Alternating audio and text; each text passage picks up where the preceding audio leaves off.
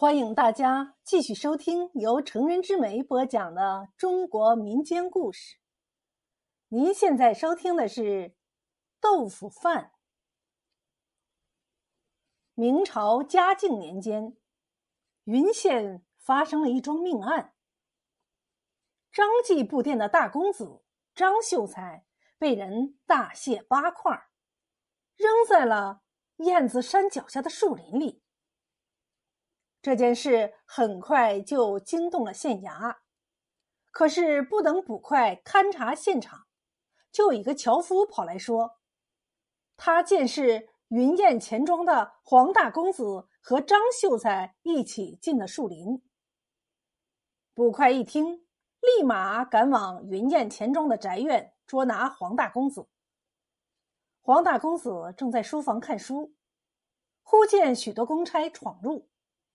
他还来不及问明事由，就被几个衙役三下五除二的用铁链锁了。街坊邻居都认为黄大公子和张秀才情同手足，他绝不会是杀害张秀才的凶手。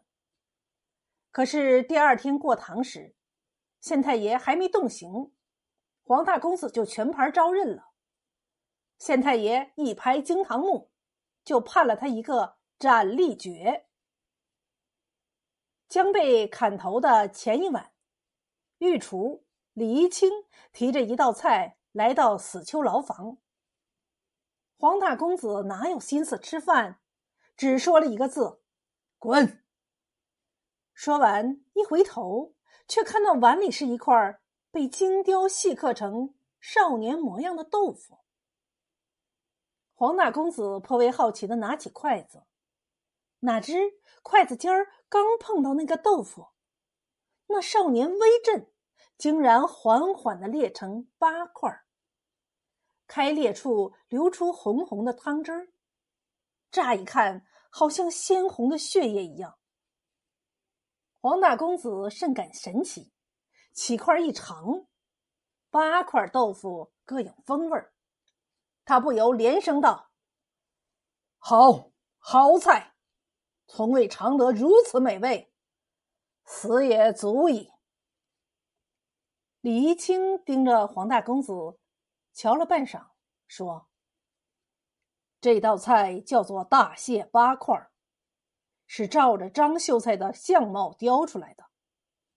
你若真是凶手，看见这道诡异的菜，又怎能如此气定神闲、安心品菜？”黄大公子。你既被人冤枉，为何不把真相说出来呢？黄大公子丢下筷子道：“先生绝非普通的御厨，不知先生是何人？”李一清问道：“你可曾听过神厨李这个名号？”黄大公子肃然起敬，道。神厨李乃皇帝身边的御厨，号称天下第一名厨。十年前遭御厨房总管程云素诬陷，被贬为御厨，让天下第一名厨一辈子只能给死囚做断头饭，这可比杀头还难受啊！程云素这一手可真够歹毒的。李一清叹了口气说。你说出了我的冤屈，不知你的冤屈呢？黄大公子也叹了一口气，就把自己放弃申辩的原因说了出来。原来，黄大公子有个同父异母的弟弟叫阿宝。十几年前，黄大公子的亲生母亲去世后，黄父就娶了刘氏做天房。刘氏为人贤惠。视黄大公子为己出，对他疼爱有加。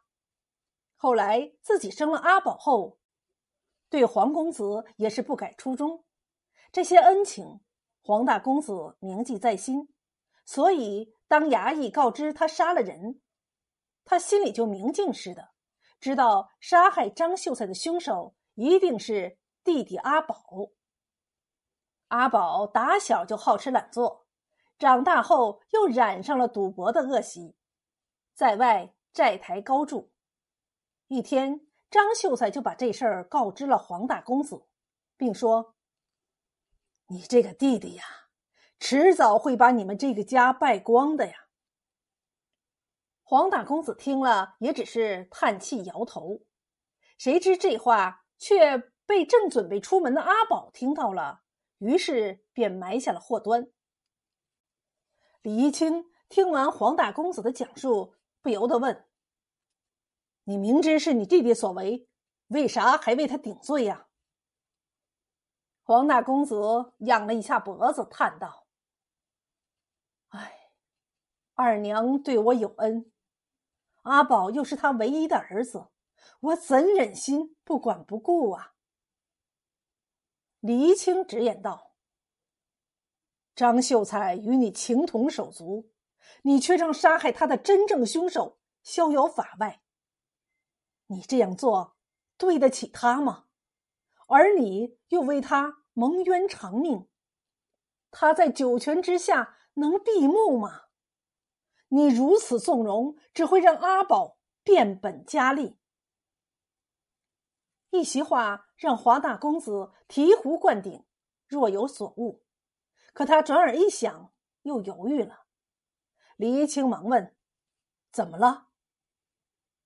黄大公子道：“此案并不是那么简单。那樵夫在公堂上敢信誓旦旦指证我，恐怕是有人花钱买通了他。再说那县太爷又贪婪成性，而我现在身无分文，如何翻得了案呢？”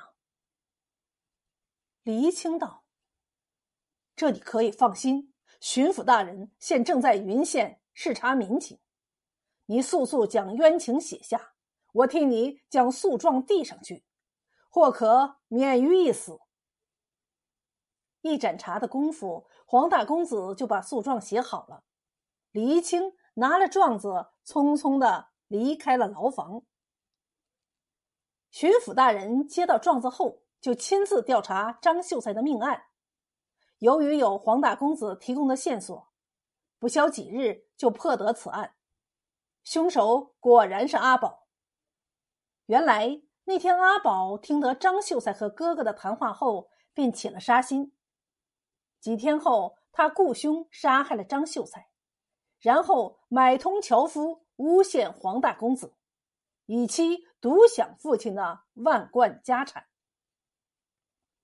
因为李一清的仗义相助，黄大公子洗脱了冤屈。出狱后，俩人成了挚友。黄大公子常请李一清到家里喝酒，还三番五次要李一清下厨。李一清只笑说：“自己奉旨只给死囚做饭，与他人做饭那是抗旨，要杀头的。”黄大公子甚感遗憾。每每想到此事，更对迫害李一清的程云素恨之入骨。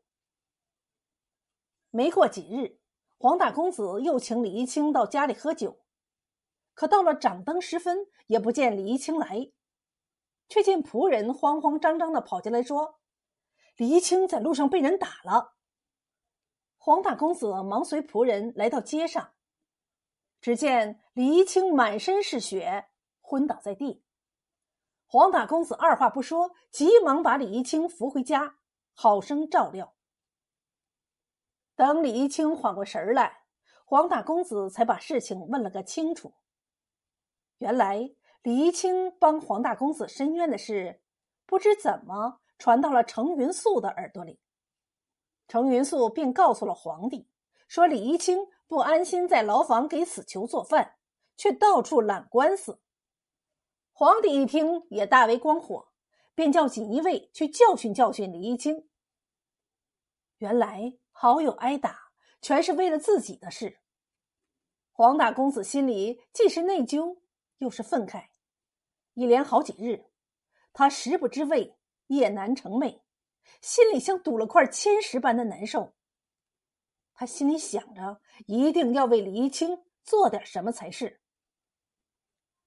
几个月后的一天中午，黄大公子无意间听说程云素为了给皇帝办寿宴，明天要到南郊去采办食材。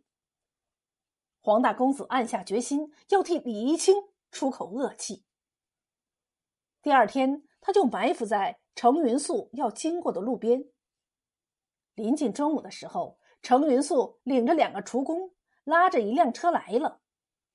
黄大公子带他们走近，忽的从草丛中跃起。程云素常年待在宫中，何时受过这样的惊吓？顿时脚就软了。黄大公子一把揪住他的衣襟，怒斥道：“王公一手绝艺，你却叫他只给死囚做饭，还一再的加害于他。今天我要替恩公讨个公道。”说完，黄大公子就对着程云素劈头盖脸一顿打。一人做事一人当，黄大公子打了人，便径自到衙门认了罪。程云素挨了打，哪肯轻饶对方？他到皇帝面前添油加醋，把黄大公子往死里整。果然，最后黄大公子得了个凌迟处死的判决。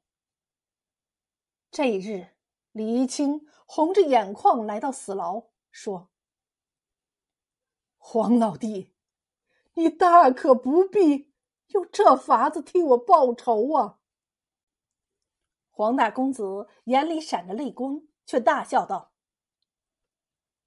李兄莫急，我也不亏呀！再做一回死囚，就能再吃一回天下第一名厨做的豆腐饭了。”李一清一听，泪水无声的滑落下来。黄大公子死后，云县百姓为了纪念他的大义，每当祭奠他时，都喜欢摆一桌豆腐宴。久而久之，就演变成凡是办丧事的酒席都要有豆腐这道菜，又称豆腐饭，意为和逝者吃最后一次饭。